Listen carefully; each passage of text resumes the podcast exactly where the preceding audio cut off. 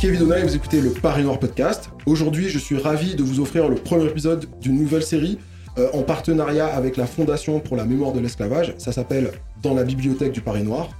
Euh, le projet, l'ambition, c'est de vous présenter une fois par mois un livre majeur lié à l'histoire de l'esclavage. Pour commencer cette série, je reçois Monsieur Marcel Dorigny pour discuter d'un livre paru en 1992, La démence coloniale sous Napoléon, d'Yves Benoît, publié chez les, éditions La Découverte. Nous sommes au mois de, mai, le mois des abolitions, mais euh, en cette année 2021, ça coïncide avec le bicentenaire de la mort de Napoléon. Euh, il nous paraissait important de prendre de la hauteur et de discuter d'un livre précurseur sur le sujet. À mon avis, aborder Napoléon à travers la question coloniale permet de saisir la dimension internationale, voire mondiale, euh, de ses ambitions. Mais avant d'entrer dans le vif du sujet, je voudrais vous présenter celui qui me fait l'honneur d'inaugurer cette série d'épisodes avec moi. Monsieur Marcel Dorigny, bienvenue dans la bibliothèque du Paris Noir. Ça me fait très plaisir de vous recevoir. Merci. Euh, vous êtes historien, spécialiste de l'esclavage en monde colonial. Vous avez notamment publié euh, un atlas des esclavages, traite société coloniale, abolition de l'Antiquité à nos jours. Mais surtout, vous avez écrit une remarquable préface à la réédition de l'ouvrage qui nous intéresse aujourd'hui, La démence coloniale d'Yves Benoît. Avant de parler du livre de son auteur, Monsieur Dorigny, comment êtes-vous arrivé, en tant qu'historien, à la question de l'esclavage? Voie détournée comme toujours, parce que moi je ne suis pas originaire des Antilles ni d'Afrique, je suis originaire de Paris, je suis né à Paris. Euh, je, suis entré dans la recherche historique euh, par la Révolution française. J'ai travaillé beaucoup, pendant longtemps, une douzaine d'années, sur un milieu politique euh, du début de la Révolution, les Girondins les Brissotins, les Girondins. Et euh, j'ai pas fait une histoire des Girondins, j'ai fait une histoire intellectuelle du groupe Girondin. C'est-à-dire d'où viennent-ils, quelles sont leurs références, quels sont leurs, leurs projets, projets au pluriel, parce que c'est un groupe qui n'est pas unitaire euh, comme on l'imagine bien, qui n'est pas unifié. Et c'est à travers ce milieu girondin que j'ai rencontré la question de l'abolition de l'esclavage. Parce que les Girondins, le noyau dur en quelque sorte des Girondins, le noyau fondateur des Girondins, ont été quelques années avant la Révolution les fondateurs de la Société des Amis des Noirs, c'est-à-dire le premier mouvement abolitionniste français. Et il y a un lien absolument indissociable entre ce mouvement girondin et le combat pour l'abolition de la traite d'abord, puis de l'esclavage. Donc de, là, j'ai franchi le pas en quelque sorte. Je me suis intéressé à la Société des Amis des Noirs. J'ai publié un, gros livre sur la Société des Amis des Noirs, qui est maintenant euh, aux éditions de l'UNESCO, qui est difficile à trouver, mais enfin, le livre existe encore, bien entendu. Et de là, j'ai travaillé beaucoup sur les processus d'abolition aux Antilles, dans l'océan Indien, principalement, pas seulement, mais principalement en Haïti, bien entendu, Saint-Domingue, Haïti, la, première République noire, comme on dit, ou comme on disait. Euh, voilà, je suis entré dans cette spirale et en fait, je n'en suis pas sorti. J'ai beaucoup publié et je me suis intéressé, bien entendu, euh, à la question du rétablissement de l'esclavage en 1802. Et c'est là que j'ai rencontré Yves. Ah ben on y arrive. Alors Yves Benoît, donc, il est né en 1920 sous le nom d'Edouard Hellman. Il est décédé en 2005. C'est un historien au parcours atypique. Vous le connaissiez personnellement. Il a une histoire familiale fascinante et tragique. Un parcours professionnel euh, peu commun. Pouvez-vous nous présenter euh, l'auteur, s'il vous plaît? Alors effectivement, Yves Benoît est un marginal dans cette histoire, mais un marginal central, si j'ose dire. Hein. Il n'a jamais occupé de poste universitaire important, ça ne l'intéressait pas. Euh, il n'a pas fait une carrière, il a fait une œuvre. La différence est importante. Hein. c'est quoi la différence entre une carrière et une œuvre? Bah, Une carrière, on, occupe des postes, mais une œuvre, on travaille. Une œuvre, on publie, on écrit, on lance des pistes. Alors Yves Benoît, son nom de naissance est Edouard Hellman.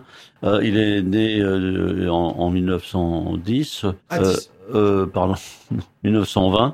1910, c'est sa sœur. Euh, ils sont des 10 ans d'écart. Hein. et 1920, d'un père médecin, juif, roumain, réfugié en France avant la guerre de 14. Et euh, son origine l'a beaucoup beaucoup marqué, car il a été élevé dans ce, dans ce milieu, et ses parents ont été déportés en 1942 et morts dans les chambres à gaz à Auschwitz. Et à ce moment-là, lui, il avait, il avait 22 ans. Il avait 23 ans quand il a appris euh, la disparition de ses parents dans ces conditions-là, parce qu'il était réfugié à Grenoble. Et, aussitôt après la guerre, quand la liberté en quelque sorte de mouvement était revenue, il s'est engagé dans le combat anti-esclavagiste, anticolonial et anti-esclavagiste. Il a vécu au Maroc, il a vécu en Afrique, dans plusieurs pays, notamment au Ghana, mais pas seulement. Et il a commencé très tôt une œuvre importante, à la fois sur euh, les mouvements indépendantistes africains, toute une œuvre de Beno sur l'Afrique, Il a beaucoup connu euh, cette période-là. Et l'autre axe de son œuvre qui va le poursuivre jusqu'au bout, c'est le, le 18e siècle, les Lumières, et c'est lui le premier qui a pu travailler sur les manuscrits de Diderot, qui ont été déposés aux archives nationales à cette époque-là, 1953-1953, et après donc après la guerre, et il est le premier à avoir montré le rôle de Diderot dans la fameuse histoire des deux Indes de Rênal et le rôle de Diderot dans la, la condamnation radicale de l'esclavage et de la colonisation. Et ensuite, bon, Benoît a eu une carrière euh, un peu mouvementée, compliquée, bon, mais il a publié concernant notre sujet deux ouvrages importants. Le premier, 1987, La Révolution française et la fin des colonies et la fin des colonies, certains n'ont pas bien compris le sens du mot fin. Ça ne veut pas dire la fin finale, mais la fin, la finalité. Hmm. À quoi sert les colonies Comment comme une sorte de dessin. Le, voilà, voilà, la fin des colonies. Voilà, voilà. Donc euh, c'est un livre pionnier, extrêmement important, qui a montré comment le passage de la pensée des Lumières à la Révolution française, à la, la première abolition de l'esclavage, s'était opéré. La Révolution et la fin des colonies. Et puis le deuxième volet de cet ouvrage, qui a mis un certain temps à être euh, terminé, c'est celui-ci, La démence coloniale sous Napoléon. Les deux livres s'enchaînent. Le premier, c'est la Révolution, qui a aboli l'esclavage. Le deuxième, c'est Bonaparte, qui rétablit l'esclavage et, et, et, qui a un projet colonial. Alors, bien sûr, peut-être euh, que le, le, le, titre du livre, euh, La démence coloniale sous Napoléon, a heurté certains admirateurs de Napoléon Peut-être qu'Yves Benoît aurait pu mettre un autre titre plus neutre, moins provocateur que celui-là, mais moi j'en ai discuté avec lui, il tenait absolument à ce titre parce que pour lui, il y avait effectivement dans la pensée de Bonaparte un projet colonial démesuré, un projet colonial au-delà de ses possibilités. Euh, d'où le titre démence coloniale, hein, une sorte de folie coloniale. Moi, je, moi je, je, quand j'ai vu le, le, titre avant de, de, lire, de commencer à le lire, je, pensais euh, démence plus au sens de sénilité. Euh, et en fait, c'est démence, des mesures. Euh, c'est la, la, démesure. C'est un, un, projet qui est hors de portée de, de Bonaparte. Hors de portée parce qu'évidemment, pour faire, pour construire un empire colonial, il faut une marine puissante. Or, l'Angleterre domine les mers et après Trafalgar, Napoléon n'a plus de flotte. Pas trop vite sur, euh, sur le, les, questions euh, euh, navales, maritimes, etc. J'ai une question spécifique là-dessus. Là mais avant ça, je, je, voudrais savoir dans quel contexte paraît cet ouvrage. En quoi il marque une rupture à l'époque, au début des années 90, quand il sort? Alors, le, le, livre paraît dans, dans, dans l'élan, dans, les, dans, le flux, en quelque sorte, des nombreux débats qui ont eu lieu autour du bicentenaire de la Révolution française, qui ont commencé en 1987-88, avant la Révolution, avant le bicentenaire, pardon, avant 80, 1989, puis qui se sont accélérés dans les années 92-94, 1992-1994, parce qu'à ce moment-là, on a, on a fait entrer, pour la première fois, l'histoire de l'esclavage et de l'abolition de l'esclavage dans l'histoire de la Révolution française. Si on, si on reprend les nombreuses, très nombreuses publications et débats qui ont eu lieu en 1889 pour le premier centenaire de la Révolution, on ne parle pas de cette question de l'esclavage. La raison est très simple. On est en pleine conquête coloniale, ouais. Troisième République, hein, c'est Madagascar, l'Indochine, etc., et l'Afrique, bien sûr. On ne parle pas. On ne parle pas de ce, cette affaire de l'esclavage. C'est oublié, c'est passé on n'en parle pas. Arrive le 150e anniversaire en 1939, où là, l'empire colonial français est à son apogée. Il y a eu quelques années avant la grande exposition coloniale à Paris, qui a entraîné 7 euh, millions de visiteurs. Enfin, une euphorie coloniale, peut-être une démence coloniale, je ne sais pas si on peut le dire et le sujet n'est pas abordé. Puis en plus, 1939, bien sûr, euh, l'anniversaire de la Révolution a été éclipsé par euh, les événements, par l'arrivée de la guerre, parce qu'en septembre c'est la guerre, et avant même euh, la déclaration de guerre, on a senti évidemment la tension. En juillet, on savait déjà. Voilà, voilà, on, savait. Après l'échec des accords de Munich, etc., on savait que la guerre serait inévitable, et l'esprit n'était pas à la célébration, donc ça n'a pas été célébré. Et donc, quand approche le bicentenaire de la Révolution, le contexte a beaucoup changé. D'abord, les colonies sont devenues indépendantes, ouais. presque toutes, sauf évidemment les vieilles colonies, comme on l'a dit, qui ont été transformées en départements français en 1946, oui. qui sont restés départements français, mais tout le reste de l'Empire euh, est devenu indépendant dans les années 1960. Hein, L'Algérie, bien sûr, tout le monde s'en souvient, mais l'Afrique noire, et puis bon voilà, euh, le, processus d'indépendance, pas seulement français, hein, les colonies anglaises, etc., sont devenues indépendantes. Donc le contexte a beaucoup changé, et dans les départements français d'outre-mer, Martinique, Guadeloupe, Réunion euh, et, Guyane, il y a une prise de conscience qui a émergé dans les 10-15 ans qui précèdent. Où des chercheurs ont travaillé, on a publié des travaux, on a publié des choses. Il y a des universités qui existent. Donc il y a un débat, on va dire ultramarin, et un débat métropolitain qui va se transposer. Le bicentenaire de la Révolution, les années du bicentenaire, c'est pas seulement 89, hein, c'est vachement 94, le bicentenaire de la première abolition, où il y a un véritable mouvement avec beaucoup de publications, des colloques internationaux qui ont lieu pas seulement en France, qui ont lieu aux Antilles, qui ont lieu à La Réunion, qui ont lieu à Madagascar, qui ont lieu à Dakar. Il y a un mouvement d'ensemble qui aborde cette question révolution, droit de l'homme, esclavage, abolition de l'esclavage. Je rappelle que le président François Mitterrand avait placé le bicentenaire de la Révolution sous le signe des droits de l'homme. La Révolution avait été célébrée comme le moment où, pour la première fois, on avait proclamé les droits de l'homme. Les hommes naissent et demeurent libres et égaux en droit. Et c'est comment parler de l'égalité entre tous les hommes et en même temps contourner la question de l'esclavage. C'est pas possible. Donc le, débat sur l'esclavage, c'est amplifié et il faut bien reconnaître que ces deux-là qu'est sorti le grand mouvement en 1998 qui aboutira à la loi Taubira quelques temps plus tard, en 2001.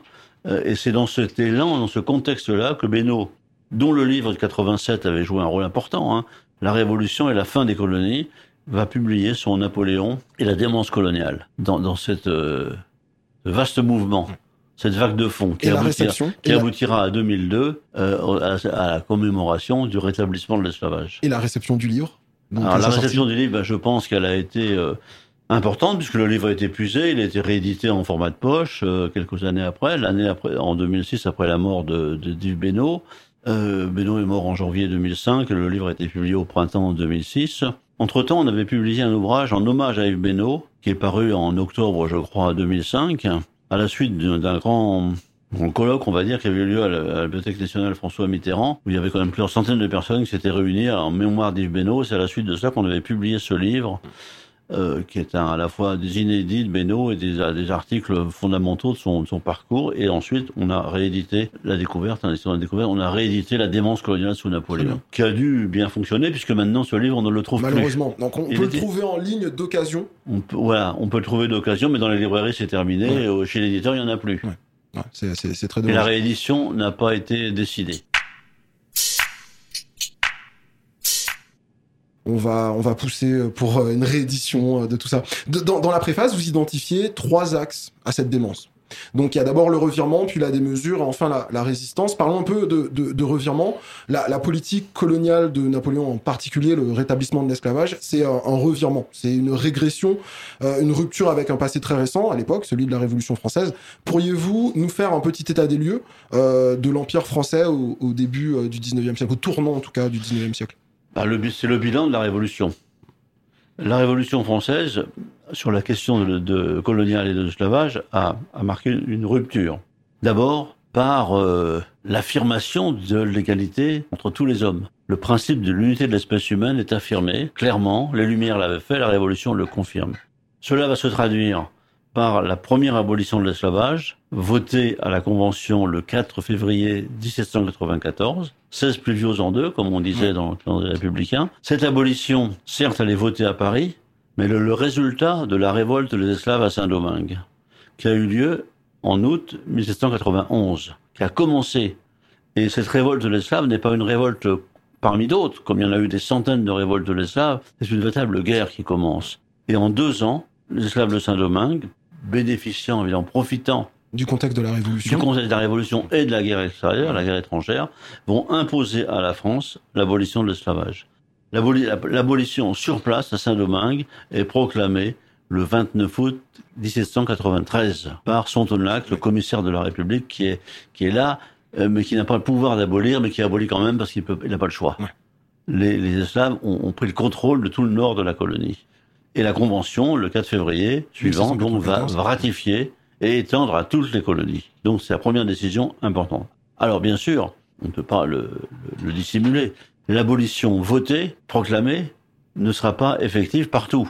Elle va être effective à Saint-Domingue, qui avait précédé la loi. Elle va être effective à la Guadeloupe, où un corps expéditionnaire va être envoyé pour imposer aux colons l'abolition. Et en Guyane, où ça se passera plutôt, plutôt bien. La Guyane est un contexte très différent, l'abolition se fera presque pacifiquement. Mais En Martinique, il n'y a pas d'abolition de l'esclavage, parce que la Martinique est occupée par l'Angleterre.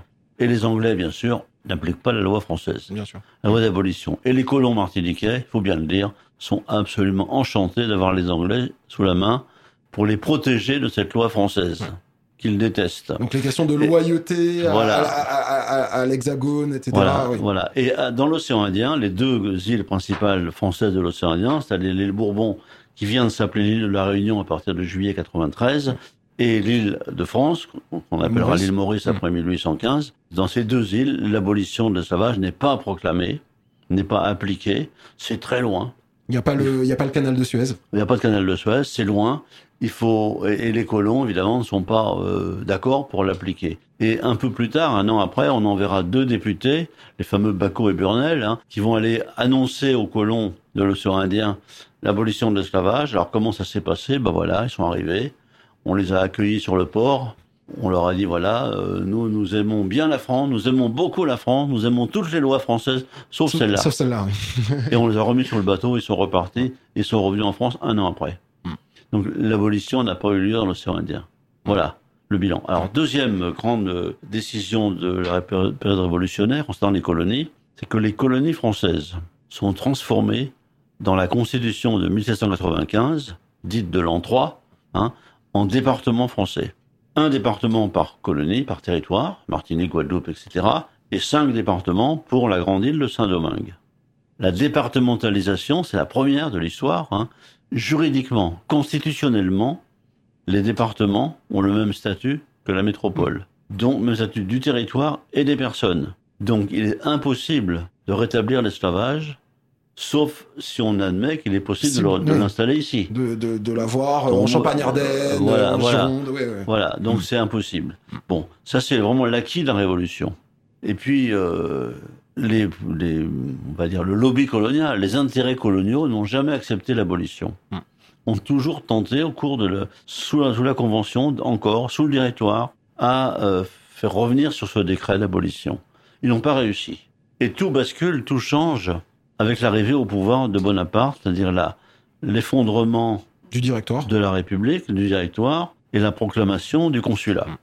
Et là, les choses vont, vont, dans un premier temps, vont semble aller vite, puisque dès la constitution de l'an 8, donc qui va créer le consulat, qui va remettre en quelque sorte tous les pouvoirs à- au premier consul, Bonaparte. Un article de la nouvelle constitution, l'article 91, qui est très court, dit désormais les colonies seront régies par des lois particulières. Autrement dit, c'est la fin de l'unité républicaine des colonies. C'est la fin de l'intégration républicaine. Les colonies sont mises en dehors des lois particulières. Les lois particulières, c'est la fin hein, de l'unité républicaine. C'est la fin de l'intégration républicaine des colonies. C'est extrêmement important. Et c'est grâce à cette modification de la Constitution que l'on va pouvoir s'engouffrer pour rétablir l'esclavage. Mais alors, rétablir l'esclavage, comment? Personne ne croit un seul instant Que ce sera pacifique. que signer un décret à Paris suffira. Il faut, pour pouvoir rétablir l'esclavage, réellement, envoyer une force militaire capable d'imposer aux, aux nouveaux libres, aux anciens esclaves, le retour à l'esclavage. On sait qu'ils vont pas se laisser faire. Ouais. Or, pour envoyer une armée, des armées, hein, dans- vers la Martinique, vers la, excusez-moi, vers la Guadeloupe, Et Saint-Domingue. Saint-Domingue et la Guyane, il faut la paix. Car l'océan Atlantique, les routes maritimes, Alors voilà, c'est ça ma Voilà. question. C'est vous, vous arrivez directement à ma question. Euh, il est souvent mentionné euh, la maîtrise des mers par les Anglais. Et euh, je comprends bien que c'est un, un- un sujet important, un élément primordial. J'ai du mal à le concevoir. Qu'est-ce que ça veut dire la maîtrise des mers? La mer, c'est grand? bah, oui, la mer c'est grand bien sûr, mais bon. Alors, il faut rappeler déjà que au XVIIIe siècle, la France a perdu La guerre de la, Sept ans. la guerre de Sept Ans. Et la défaite de la guerre de Sept Ans était essentiellement une défaite navale. Ouais. Bon, ça a Donc, beaucoup marqué. Juste un, un peu de contexte, la guerre de 7 ans, donc la, la France qui perd d'énormes territoires en Amérique Ben, du Nord la, principalement, la France, euh, par la guerre de Sept Ans, perd le Canada, et la Grande Louisiane. Et la Louisiane, l'immense Louisiane qui va du golfe du Mexique au, au Grand Lac, euh, euh, En entre la frontière et Ouais. Canada euh, euh, d'aujourd'hui. Et euh, par ailleurs, la guerre de Sept Ans, c'est la perte aussi des, du début d'un empire français des Indes. qui, qui- on va garder les cinq comptoirs simplement. Hein. La France va garder cinq comptoirs des Indes, alors que l'Angleterre va s'emparer de l'ensemble du sous-continent indien. Donc c'est une défaite militaire qui va beaucoup marquer le premier traité de Paris. Et la France, sous, le- sous Louis, euh, fin du règne de Louis XV et Louis XVI, va lentement reconstituer une flotte de guerre, mais qui n'arrivera pas à la- au, au niveau de la flotte anglaise, qui est surpuissante. Bien sûr, dans la guerre d'Amérique, la guerre d'indépendance des États-Unis, la France va faire jeu égal avec l'Angleterre dans la mer des Antilles. On sait, mais c'est tout. La, la domination anglaise des mers est quand même euh, presque Écrasante. euh, ouais, écrasante. Et les routes maritimes donc sont contrôlées. Il est extrêmement difficile de, de naviguer sur la mer si les Anglais s'y opposent. Traverser l'Atlantique, il y a un contrôle des routes maritimes, et surtout si c'est pour envoyer une grande expédition. Euh, si on envoyait quelques bateaux, d'accord, mais des centaines de navires pour aller rétablir l'esclavage, c'est pas possible. Donc il faut attendre, il faut le- attendre le retour de la paix. Alors le retour de la paix va se faire en, en deux temps. D'abord, euh, Bonaparte va pacifier l'Europe. On l'oublie parce qu'aujourd'hui, euh, Napoléon, c'est la guerre partout. Mais d'Amiens. Mm. en 1801, Bonaparte va, va imposer son pouvoir sur l'ensemble de l'Europe. Toutes les puissances continentales signent la paix. Il ne reste que l'Angleterre, qui continue la guerre et qui va comprendre que en Angleterre il y a des courants extrêmement contradictoires. hein. Tout le monde n'est pas poussé jusqu'à la guerre. Et la, la paix avec l'Angleterre va être négociée en deux temps. D'abord les- ce qu'on appelle les préliminaires de Londres en octobre 1801. Les préliminaires de Londres, ça veut dire que c'est le prélude de la paix. Il n'y a plus de guerre. Et c'est aussitôt après les prélim- les préliminaires de Londres, pardon, qu'on va expédier une expédition à Saint-Domingue. Aussitôt. Aussitôt. Avant même la paix d'Amiens. Puis la deuxième étape, c'est la signature d'un traité de paix à Amiens, donc en mars 1802. Ça y est, c'est fait, c'est la paix générale.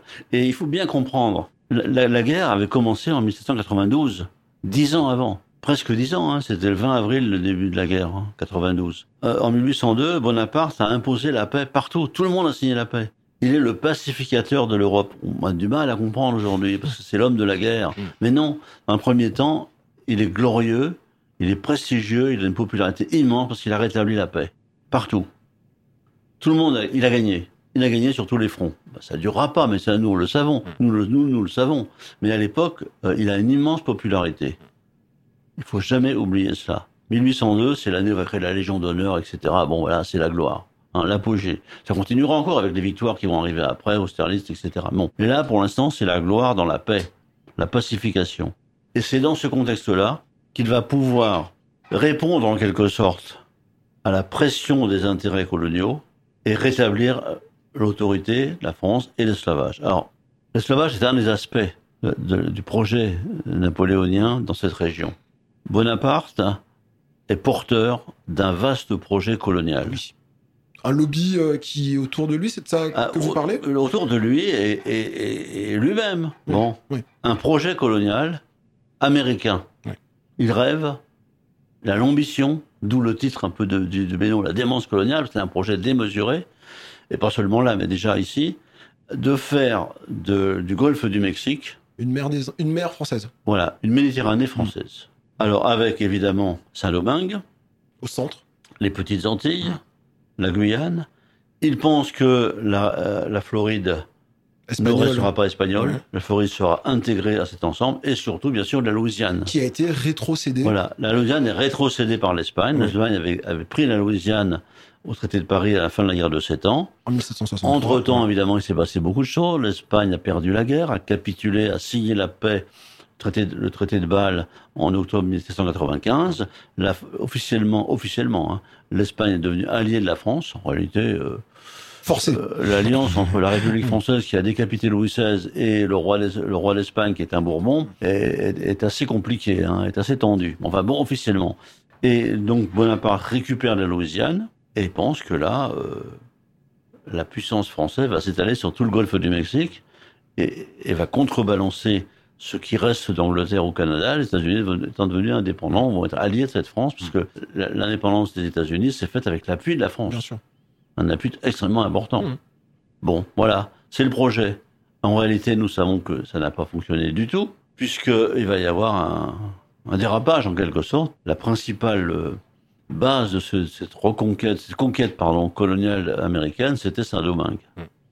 Alors, à Saint-Domingue, Bonaparte envoie un corps expéditionnaire. Alors, je rappelle que Saint-Domingue, c'est de là qu'a été imposée l'abolition de l'esclavage sous la Révolution. C'est la plus riche colonie 500 000 esclaves environ qui se sont révoltés, qui ont pris eux-mêmes le contrôle du territoire. Et au moment où Bonaparte arrive au pouvoir, à Saint-Domingue, théoriquement colonie française, il n'y a plus de représentants de la République française à Saint-Domingue, au plus haut niveau. Un général noir, Toussaint Louverture, Toussaint Louverture, s'est imposé progressivement comme l'homme fort. Il concentre tous les pouvoirs militaires et politiques et il a écarté, il les a renvoyés en France, les derniers représentants. Sontonax d'abord et Douville ensuite. Il n'y a plus le seul euh, maître de Saint-Domingue, c'est Toussaint Louverture. Donc il met la, colonie, en tout cas, ce que je veux dire, c'est son action, renvoyer euh, des représentants de la France euh, vers la métropole, et puis euh, la, maîtrise aussi euh, pendant des années euh, de la mer par les Anglais, a placé Saint-Domingue de, fait dans une situation d'autonomie.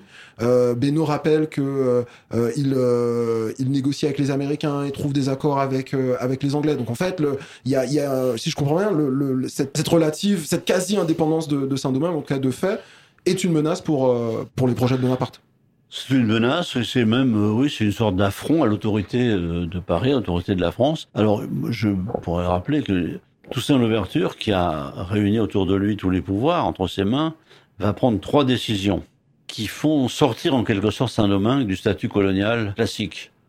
Premièrement, vous l'avez évoqué, il signe des traités de commerce avec les États-Unis et l'Angleterre. Parce qu'en fait, il n'a pas le choix la, la ville est l'île est étranglée, il faut absolument euh, rétablir un commerce. Il signe avec les Américains et les Anglais. Donc deuxième décision de Toussaint l'ouverture, il envahit, il occupe la partie espagnole de l'île. Oui. Il réunifie l'île. Alors juridiquement, ça ne devrait pas poser de problème, puisque au traité de Bâle de 95, d'octobre 95, l'Espagne a cédé à la France la partie espagnole de Saint-Domingue. Mais dans la réalité, la France n'a pas annexé. Hmm. On a envoyé un gouverneur. Faute de moyens, faute de moyens ou... C'est plus compliqué que ça, parce que occuper la partie espagnole, ça voulait dire étendre à la partie espagnole la loi française d'abolition de l'esclavage. Or, l'occupation se fait en compromis avec les colons espagnols qui ne veulent pas de l'abolition. Donc il y a un statu quo, c'est devenu français mais ça ne l'est pas vraiment, et on n'occupe pas le territoire. Vu de Paris, toute l'île est française, quand on découpe Saint-Domingue en cinq départements français, y compris la partie espagnole. On a la carte, on a fait cinq départements. En réalité, c'est pas comme ça. Et Toussaint Louverture donc décide d'occuper la partie espagnole et d'abolir l'esclavage dans la partie espagnole. Il étend l'abolition de l'esclavage dans la partie espagnole. Sa deuxième, euh, deuxième affront, en quelque sorte, à Bonaparte. Et troisième affront, et en celui qui va faire exploser, c'est que s'appuyant sur la constitution de, 4, de, de 80, de l'an 8, pardon, son qui article dit, 80. parle de règles particulières. Voilà, euh, voilà. Ça, oui. Eh bien, Toussaint va dire voilà, des lois particulières pour les colonies, ben nous allons nous la faire cette loi. Dans l'esprit de Bonaparte, les lois particulières sont faites à Paris. il en fait une oui. et il, il, promulgue une constitution donc au début du mois de juillet 1801. La constitution qu'on appelle Toussaint l'ouverture. Alors c'est une constitution qui proclame la fidélité à la France. Oui qui, qui dit tous les hommes ici sont libres, citoyens et français, etc. Mais en réalité, une colonie qui se donne elle-même sa propre constitution, est-ce encore une colonie? Est-ce Est que c'est on, on, a pu parler par la suite d'un quasi-État? Alors, on ne saura jamais, parce que l'histoire elle est virée autrement en quelque sorte. Quel était le projet de Toussaint Louverture? Est-ce qu'il voulait l'indépendance? Est-ce qu'il voulait simplement une très large autonomie? Est-ce qu'il voulait ce qu'on appellera plus tard un État associé, avec une très large autonomie interne Une grande fédération, une confédération. Voilà, voilà. Ouais. comme l'Angleterre fera par la suite mmh. par le Commonwealth. Et d'ailleurs, Bonaparte, en Napoléon, euh, à Sainte-Hélène, quand il revient sur sa vie, etc., il, aura, il mettra des regrets, c'est très connu. Hein. Ouais. Il regrettera d'avoir été de grande erreur, d'avoir combattu tout ça en l'ouverture. Il aurait dû diriger, gouverner Saint-Domingue avec lui. Ouais. Bah, bon, 20 ans après, c'est trop tard. Je, voudrais qu'on revienne justement, vous, vous parliez de, Bonaparte et de ses regrets, de ce qu'on dit euh, dans ce contexte de, bicentenaire de sa mort. On a beaucoup, ces dernières semaines, ces derniers mois, ces dernières années, spéculé sur euh, le racisme de, de, Napoléon, notamment avec la phrase euh, Je suis pour les Blancs car je suis blanc mais il n'en a pas le monopole en fait. Moi, je, pense par exemple à une citation de Talleyrand, son, ministre des Affaires, que, que j'ai trouvé dans, dans La démence coloniale. C'est la, la, sa, sortie, c'est L'existence d'une peuplade nègre armée est un spectacle horrible pour toutes les nations blanches. Que pouvez-vous nous dire de la racialisation à l'œuvre au début de ce 19e siècle? On est toujours en fait dans, le revirement. Vous parliez de, Diderot, des Lumières qui, euh, qui voient l'unité euh, du genre humain, et puis en fait, 10-20 ans plus tard, en fait, non, non, pas du tout. Alors, je crois que c'est important de souligner que la fin du 18e siècle, donc la fin de la Révolution française pour nous, mais à l'échelle de l'Europe, et le début du 19e et ensuite à grande échelle tout le 19e siècle, il y a un tournant intellectuel radical, réactionnaire. C'est extrêmement important. Les théories de l'unité de l'espèce humaine, qui avaient été prônées par les Lumières, sont balayées et on voit apparaître de façon pseudo-scientifique la théorie de la hiérarchie des races, la hiérarchie des races humaines, avec une infériorité des, non-européens, des non-blancs, alors le, livre le plus emblématique de ce, tournant, il est publié en 1801. C'est un, il est publié par un, naturaliste, on va dire, Joseph Emmanuel Viret. Histoire naturelle du genre humain. Il y aura de nombreuses rééditions plus tard, en deux ou trois, deux et trois volumes par la suite. Bon, Histoire naturelle du genre humain, c'est la première fois que l'on voit apparaître dans un livre une fameuse planche où l'on voit la hiérarchie des races telle que Viret l'expose. Tout en haut, au sommet, on a l'homme blanc, représenté par un buste grec d'Apollon. La perfection humaine, c'est Apollon, voilà. Et tout en bas, un singe. Hmm. Un grand singe. Et juste au-dessus du singe, un Hottentot. C'est-à-dire cet Africain du sud de l'Afrique qui ont été largement massacrés par euh, les Hollandais et qui seront en quelque sorte l'archétype de l'Africain victime de la colonisation en voie de disparition avec la fameuse Vénus autantote que l'on verra quelques années euh, après. Voilà, voilà. Et euh, cette planche va avoir une immense fortune. Elle va être reproduite, euh, raffinée, perfectionnée, si on peut dire, jusqu'au XXe siècle. On verra reproduire ça encore dans les années 1930-1940. Cette hiérarchie de l'espèce humaine, c'est un tournant.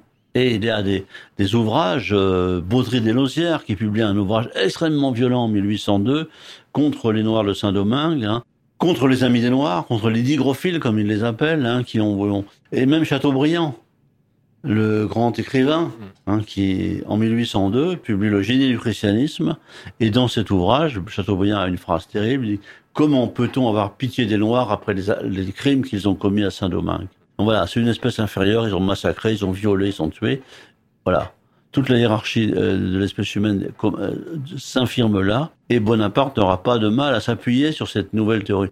Est-ce que lui-même y adhérait? Bah, on n'en sait rien. Peut-être, peut-être. Il a dit effectivement, je suis blanc, je défends les blancs. Euh, d'accord. Mais je pense que c'est plus compliqué que ça. C'est pas sa personne à lui. C'est tout un ensemble socio-intellectuel, on va dire, qui bascule. Vous avez parlé du, côté scientifique, enfin, pseudo-scientifique mais il y a aussi, euh, vous l'avez peut-être un, peu rapidement évoqué, mais donc le, le club de l'hôtel de Massiac, euh, avec aussi des gens dans son, dans son entourage politique qui ont des intérêts. Le, euh, club Massiac, c'est au début de la Révolution, ce sont des colons qui défendent les intérêts du commerce colonial et de la colonisation. Le club Massiac n'est pas encore euh, dans cette dynamique, dans cette logique de la hiérarchie des races. Mais c'est la porte ouverte. Mm. Le club Massiac a disparu à ce moment-là, puisque euh, c'était du côté de la contre-révolution. Ils ont été, beaucoup ont été condamnés euh, pendant la terreur et beaucoup ont émigré. Le club massacre n'existe plus, mais l'esprit du club massacre, en quelque sorte, est là. Je voudrais, euh, on l'a déjà un petit peu euh, évoqué, mais un peu plus nous attarder justement sur les résistances. On a donc ce, rétablissement de, 1802, qui a des conséquences concrètes aussi au niveau hexagonal, mais je voudrais d'abord parler des, colonies. Parlez-nous de l'expédition euh, de Guadeloupe de 1802. Que se passe-t-il et qui sont les résistants? Alors, la Guadeloupe euh, a connu l'abolition de l'esclavage qui a été proclamée hein, bon, par une reconquête quasi militaire contre les colons qui s'étaient appuyés sur les Anglais euh, pour empêcher le rétablissement de l'abolition, pardon. Et donc, Bonaparte envoie un corps expéditionnaire commandé par le général Richepens qui va en Guadeloupe pour rétablir l'esclavage. Et Richepens va se heurter, évidemment, à une résistance armée, puisqu'ils ne pensaient pas que les, les anciens esclaves allaient accepter, disaient, vous êtes là, bon, on est esclave, tant mieux. Non, pas du tout. Donc c'est une guerre qui commence, une guerre qui va être menée par plusieurs euh, types de combats, bien sûr, mais celui qui va incarner cette opposition au rétablissement de l'esclavage et à la reconquête de la Guadeloupe par les troupes de Richepens, c'est Louis Delgrès. Qui est un héros euh, en Guadeloupe maintenant. Et panthéonisé, enfin qui a une plaque au Panthéon à Paris, mais oui, qui est un Voilà, a héros- une un plaque au Panthéon euh, à Paris. Voilà. national guadeloupéen. Mais la tombe de Dalgrès, on, on l'a pas. Hein on l'a pas. Il a été balancé euh, avec tous les autres. Et d- Richepense, on va reconquérir la Guadeloupe. Et dans la dernière phase, à Basse-Terre, quand euh, il paraît euh, certain que, que Richepense va attaquer, donc on est autour du 10 mai 1802, les, les Delgrès et ses, ses derniers des partisans, ses derniers défenseurs, environ 300, vont euh, quitter Basse-Terre, vont se réfugier dans une petite forteresse, la Matouba, Ouais. sur l'habitation d'Anglemont, comme on dit, la plantation d'Anglemont. Et là, ben, ils vont attendre euh, l'assaut. Hein, c'est le 10 mai 1802, Delgrès va lancer cette fameuse proclamation qui, qui est Dernier cri. euh, voilà, un monument qui est gravé d'ailleurs dans le salon d'Elgrès au ministère de l'Outre-mer aujourd'hui, sur la- le mur du fond. Et quand Richepense va attaquer Matouba, eh bien, les défenseurs avaient préparé des, des tonneaux de poudre et ont tout fait sauter. Autrement dit, ils ont préféré la mort à l'esclavage. Vivre libre ou mourir. Vivre libre ou mourir, c'était la fin de la, la- la proclamation de Delgrès, et ça sera fait. Alors, le suicide collectif de Delgrès, a beaucoup marqué, et dans les très rapidement, le 16 juillet 1802, Richepense proclame le rétablissement de l'esclavage en Guadeloupe su- sur les ruines, en fait, euh, d'une société qui a été complètement massacrée. Beno avance des chiffres euh, On dit effrayants. Oui, il il on parle dit- de 10 000, c'est ça? On parle de 10 000 morts, d'autres disent non, un peu moins, un peu plus, enfin bon. Lui, il, il- il- il s'appuie aussi sur des recensements et il dit qu'environ euh, 10% en fait de la population noire euh, aurait été euh, purgée. Oui, à euh, ce 10 000 moment-là. morts, c'est le chiffre Ouais. le plus avancé. Ouais.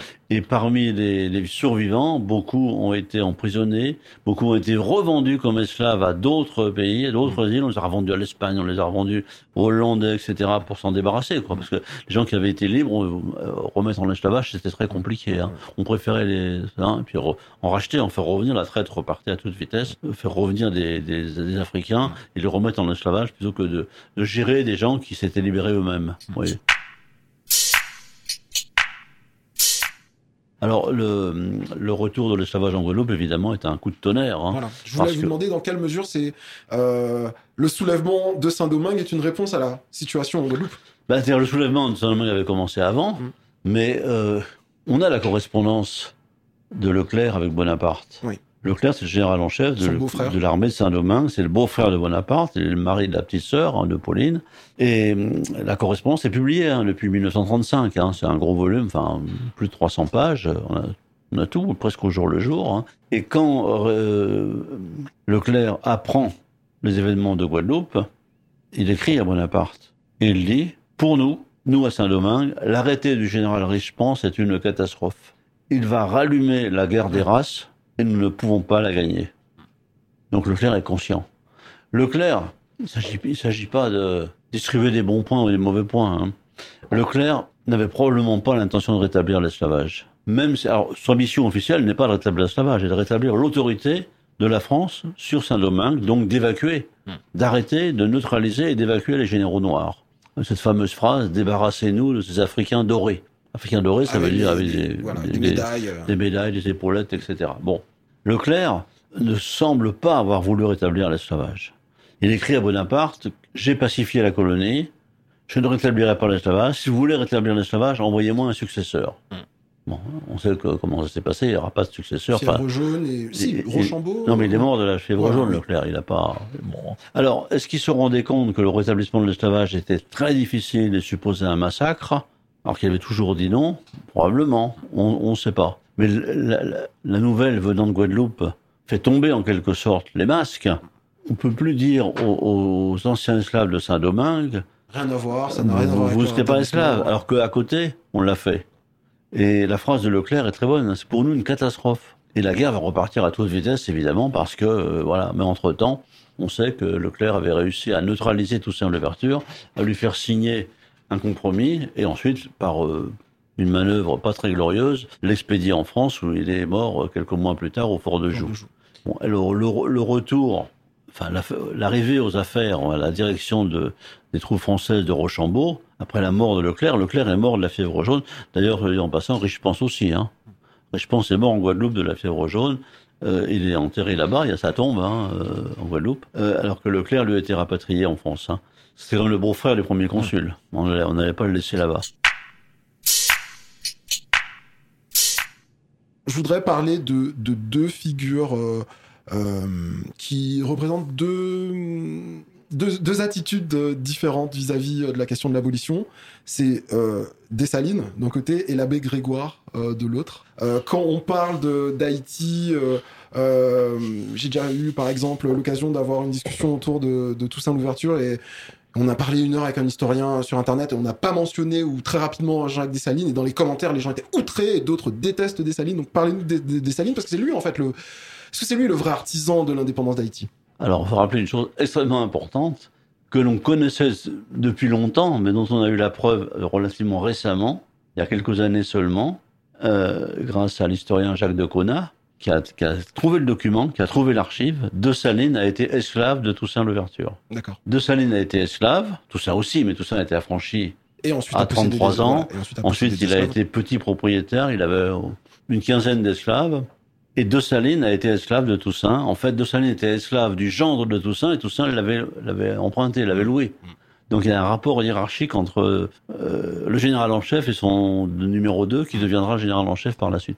Alors De Salines, c'est effectivement celui qui a conduit la guerre de Saint-Domingue après la disparition, après le départ de Toussaint Louverture. C'est lui qui progressivement va prendre le contrôle de l'armée indigène, comme on l'a appelé. L'armée des Incas aussi, il disait. L'armée des Incas. Euh, et c'est De Salines qui est le vainqueur de cette guerre de Saint-Domingue, puisque c'est lui qui, qui remporte la bataille de Vertières Ouais. le 18 novembre 1803, date euh, que personne ne connaît en France. Mhm. Même le mot Vertières n'est pas connu. Je rappellerai qu'en Haïti, Vertières, 18 novembre 1803, c'est fête nationale. Ouais. On ne travaille pas le 18 novembre en Haïti. Mhm. On célèbre la bataille de Vertières, qui est la défaite de Rochambeau, qui va évacuer l'île dans les semaines qui suivent, et le, pro- le 18 novembre, donc, et le 1er janvier, Déclaration de d'indépendance. Salines proclame l'indépendance de la colonie et lui donne le nom de Haïti, qui est le nom euh, Qui est le nom amérindien. pré-colombien. Voilà, oui. L'armée des Incas. Haïti, oui, on revient avant l'arrivée des Espagnols. Intéressant parce Oui. qu'il n'y avait pas de survivants de cette période. hein. Il n'y a pas Ou d'Amérindiens. vraiment Très très peu, dans, peut-être dans les montagnes, sur les grandes. Ouais, ouais. Ouais, dans les grandes îles, pas beaucoup. Et évidemment, De Salines va mettre en place le premier gouvernement indépendant, et on sait que la première période extrêmement violente.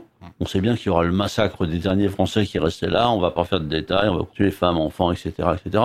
Une période extrêmement violente. Les premiers mois de l'indépendance d'Haïti, il n'y a pas beaucoup de survivants du côté des Blancs, en quelque sorte. Vous savez très bien, c'est De qui a euh, inventé le drapeau haïtien. Vous connaissez la cérémonie? Non. eh bien, il avait, c'était avant l'indépendance, avant Vertières. Hein. Il avait le drapeau bleu, blanc, rouge français. Il a déchiré le blanc. Il l'a jeté. Il a rapproché le rouge et le bleu. Il a demandé à sa femme de coudre. C'est sa femme qui a cousu le drapeau. C'est la naissance du drapeau haïtien. Mm. Et en Haïti, on célèbre tous les ans la fête du drapeau. Hein.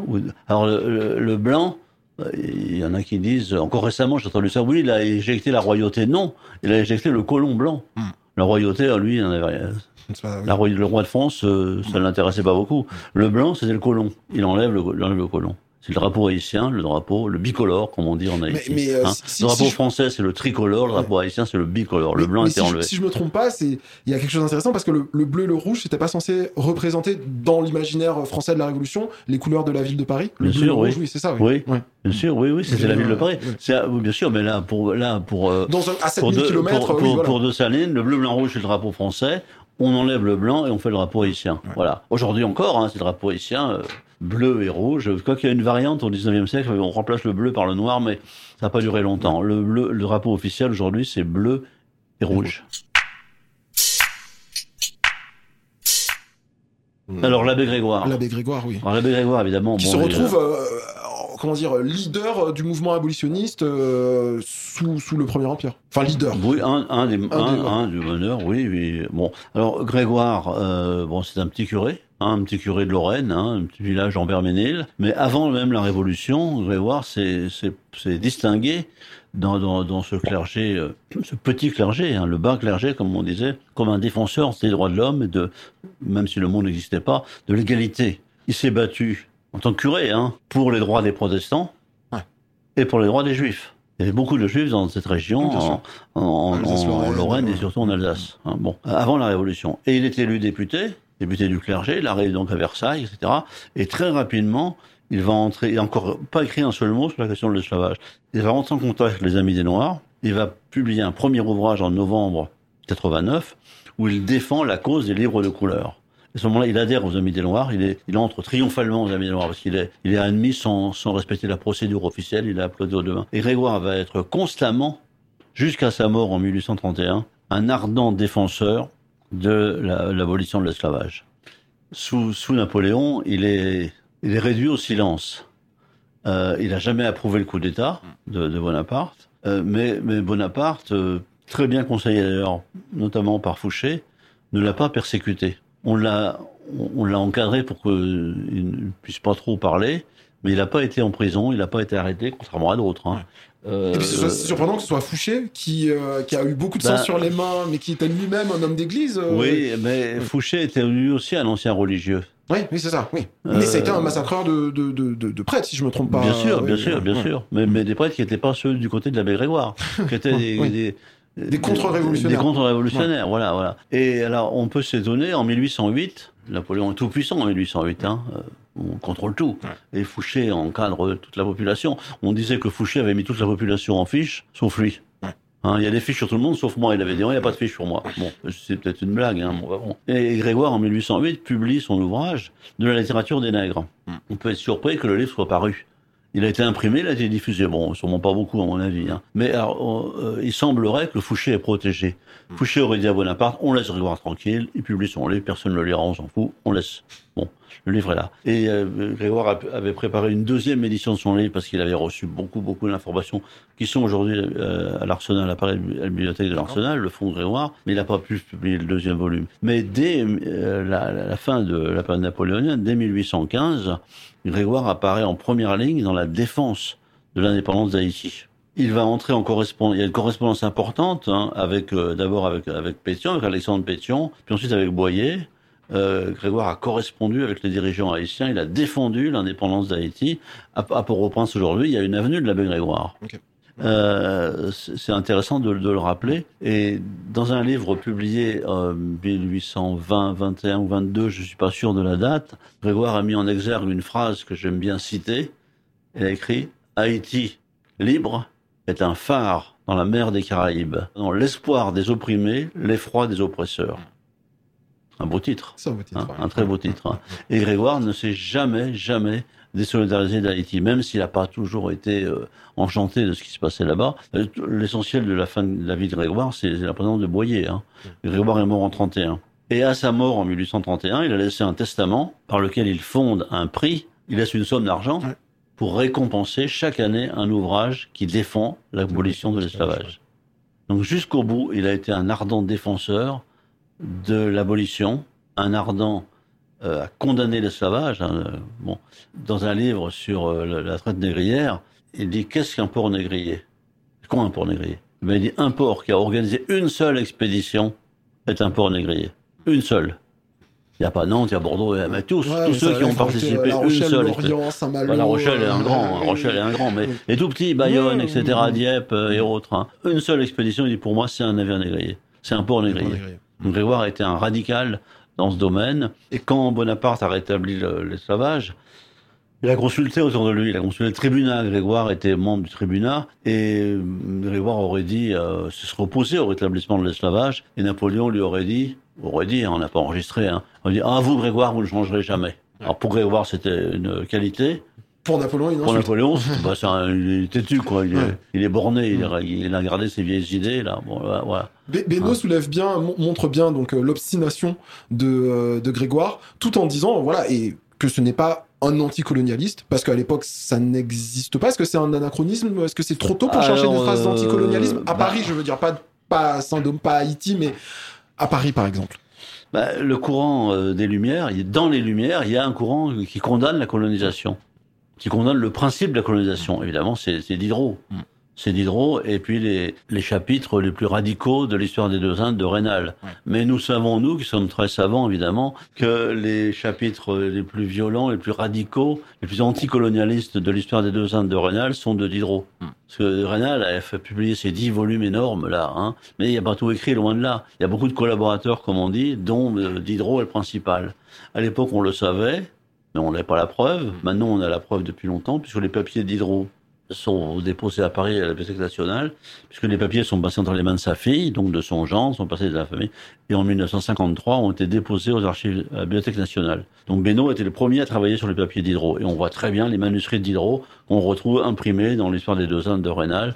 Or Diderot est un condamne de façon radicale. Alors, l'exemple le plus célèbre, évidemment, la condamnation du principe de l'esclavage chez Diderot, c'est le supplément au voyage de Bougainville. Alors, Bougainville qui a fait le tour du monde, au nom du roi de France, hein, un voyage financé par le roi, voyage savant, scientifique, dans le Pacifique principalement. À son retour, Bougainville a publié euh, un récit de son voyage, un magnifique ouvrage très illustré, etc., qui a été réédité je ne sais combien de fois. Et Diderot s'est amusé euh, de façon euh, extrêmement euh, perfide, si on veut, à publier ce qu'il a appelé supplément au voyage de mmh, Bougainville. ce, ce que Bougainville n'a pas dit. Mmh. Et c'est les scènes les plus célèbres, évidemment, de la présence de Bougainville et du clergé qui l'accompagnait à Tahiti.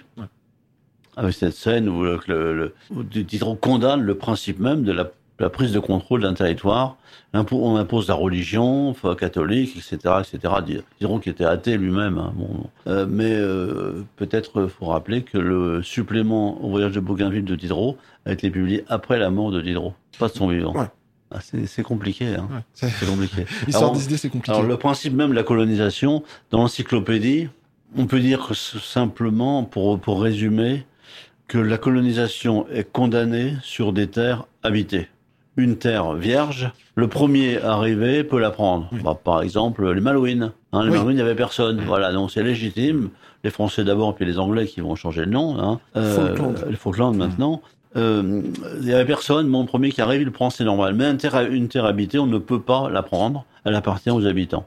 Et c'est aussi le, le, fameux texte de Diderot euh, contre la, la, colonisation hollandaise du, de l'Afrique australe la fameuse apostrophe au Rotanto, où, Diderot lance un appel au Rotanto en disant résistez contre les Hollandais, tuez-les tous, massacrez-les tous, sinon vous serez esclaves.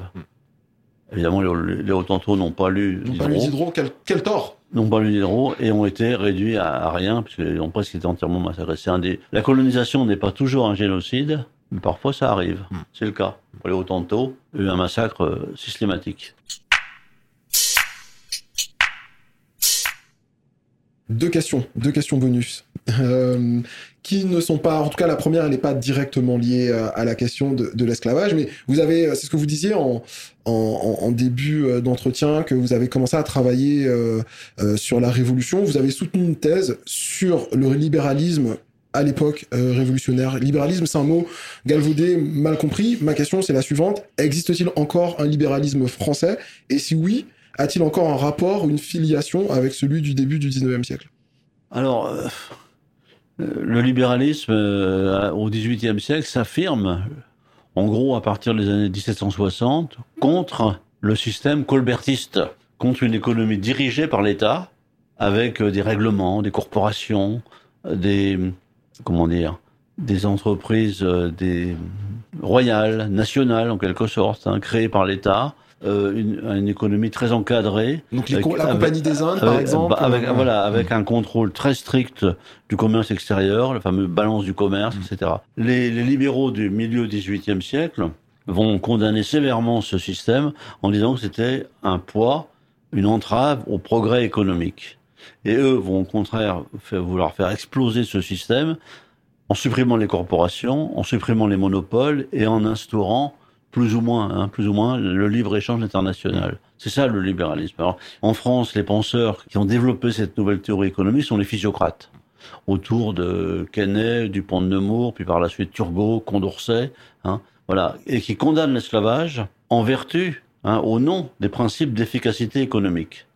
Que l'esclavage peut sembler rentable, mais il ne l'est pas. Il rentable pour le propriétaire de l'esclave, c'est tout, c'est tout. Pour la nation, pour l'économie globale, l'esclavage n'est pas rentable parce que la traite coûte très cher, il faut entretenir des, armadas euh, pour contrôler les mains, etc. Et euh, l'esclave, le, le, travail de l'esclave est peu productif, comme dira Adam Smith, hein, l'autre grand théoricien euh, écossais, anglais du libéralisme, hein. la main libre fertilise mieux que la main servile. C'est-à-dire le travailleur libre produit plus. Et en fin de compte, il coûte pas plus cher. Parce que l'esclave paraît de rien coûter, puisqu'on on l'achète, on le paye pas, mais il faut l'entretenir, le nourrir, etc.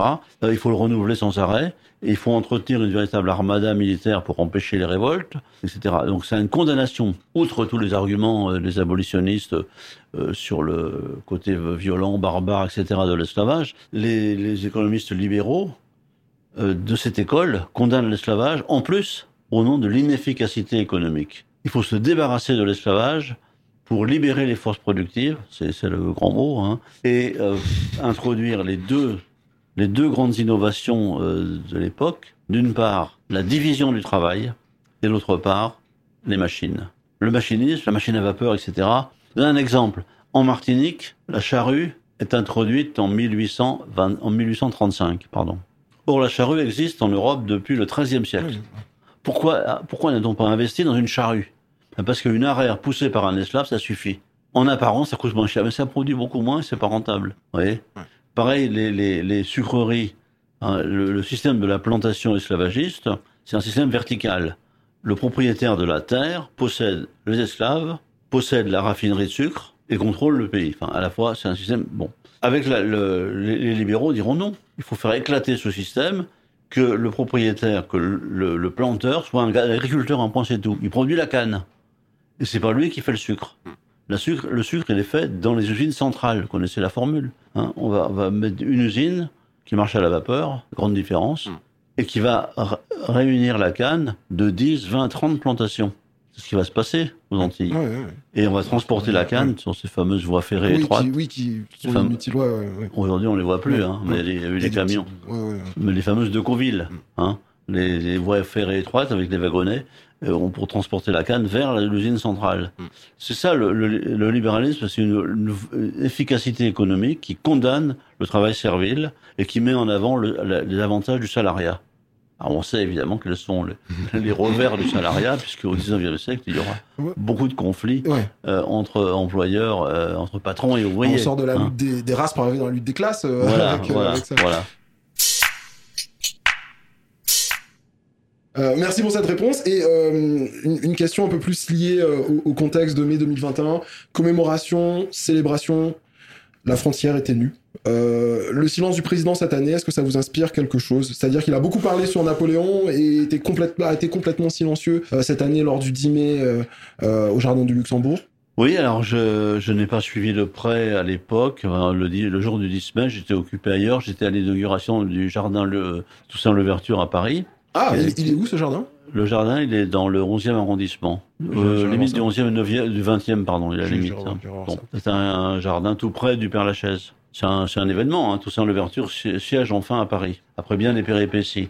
Alors, ben, j'ai été un peu étonné, je n'avais pas été informé à l'avance, je ne m'étais pas renseigné à vrai dire, que le président euh, soit silencieux le jour du 10 mai. Je sais qu'il y a eu des discours, il y a eu des, il y a eu des, des chants, il y a eu des, des, des élèves d'école qui sont venus, etc. D'après ce qu'on m'a dit, moi j'ai pas vu, j'y étais pas. Euh, le président a jugé utile de ne pas parler. Je pense que c'est une très grosse erreur, parce qu'il avait parlé pour Napoléon, même si euh, le 5 mai, euh, le discours donc pour le, la mort de Napoléon, il a commencé par rappeler la, le rétablissement de l'esclavage, etc. Je pense qu'il aurait été judicieux de, le 5 mai de, re, de prendre la parole et de dire voilà, Napoléon a rétabli l'esclavage et ensuite on l'a aboli. 46 ans après, Victor Schulcher a aboli l'esclavage avec la Seconde République. La République est revenue à abolir l'esclavage. Et nous le célébrons aujourd'hui. C'est pas compliqué. Ben, c'est pas compliqué. Je comprends pas pourquoi ces conseillers ne l'ont pas poussé à faire cela. Ça, ça m'étonne un peu. Alors, je ne sais pas si le, le 23 mai, il y aura peut-être qu'il se rattrapera. Moi, ma, ma, ma théorie, c'est qu'il a été vexé par les réactions du 5 mai et que du coup, il n'a pas voulu. Euh... Les réactions du 5 mai euh... ont été mitigées quand même, parce que tout le monde a compris. Tout le monde tout le monde a admis que mm. le, le, le, discours du 5 mai était très équilibré. Mm. Il n'a pas fait la gloire de Napoléon, bon, bien sûr, bien sûr, un peu, un peu.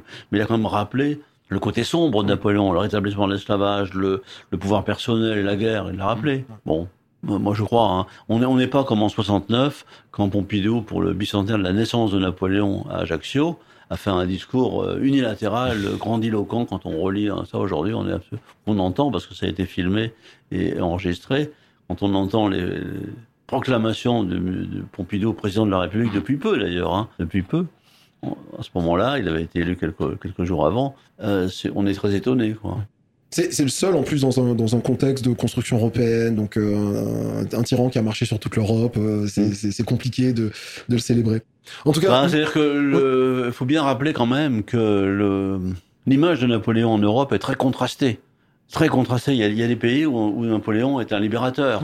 En Italie, à Milan, euh, on a célébré Napoléon en 96 quand il rentrait dans Milan, qu'il a chassé les Autrichiens, il a instauré, euh, il a propulsé dans, dans, tout le Milanais les principes de la Révolution, suppression de la féodalité, etc. On l'a applaudi. On l'a applaudi à Rome quand il a chassé le pape, qu'il a enfermé à Fontainebleau euh, et qu'il a voulu redonner à Rome la splendeur impériale. Mais à Venise, on le déteste parce qu'à Venise, quand il a pris Venise, militairement bien sûr, hein, bon, bon, il a eu cette phrase terrible. on peut pas s'amuser tout le temps. à Venise, c'est la fête, c'est le carnaval, c'est au Casanova, c'est des balles, etc. On peut pas s'amuser tout le temps. Moi, je suis là à mettre l'or. Et aussitôt après, par le traité de Campo Formio, il a rétrocédé Venise à l'Autriche. Et à Venise, on ne le pardonne pas. À Venise, on déteste Napoléon. Alors, en Pologne, Napoléon est un héros national.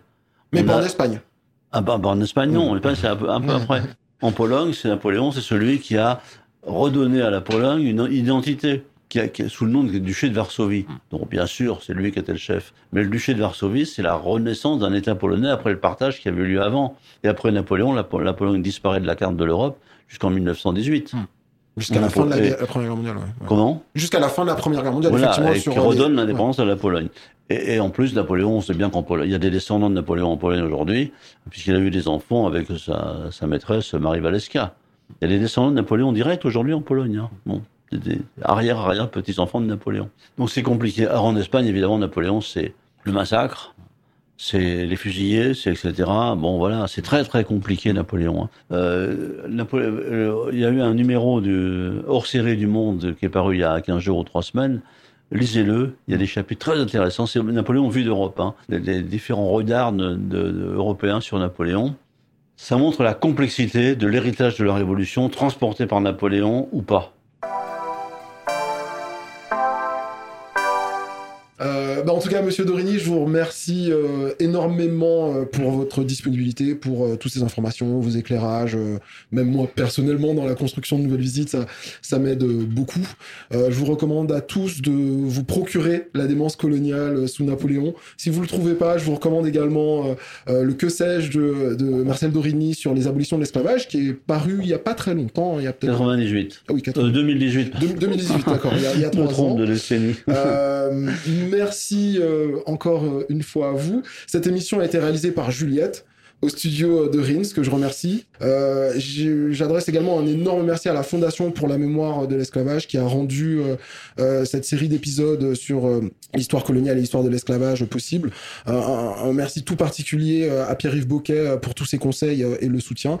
Si cet épisode vous a plu, s'il vous plaît, partagez-le. Faites, faites Faites euh, diffuser euh, l'information sur Apple Podcast. Mettez-moi des étoiles au nombre de 5. Euh, on revient bientôt. bonne célébration de l'abolition à vous tous et à vous toutes et à très vite.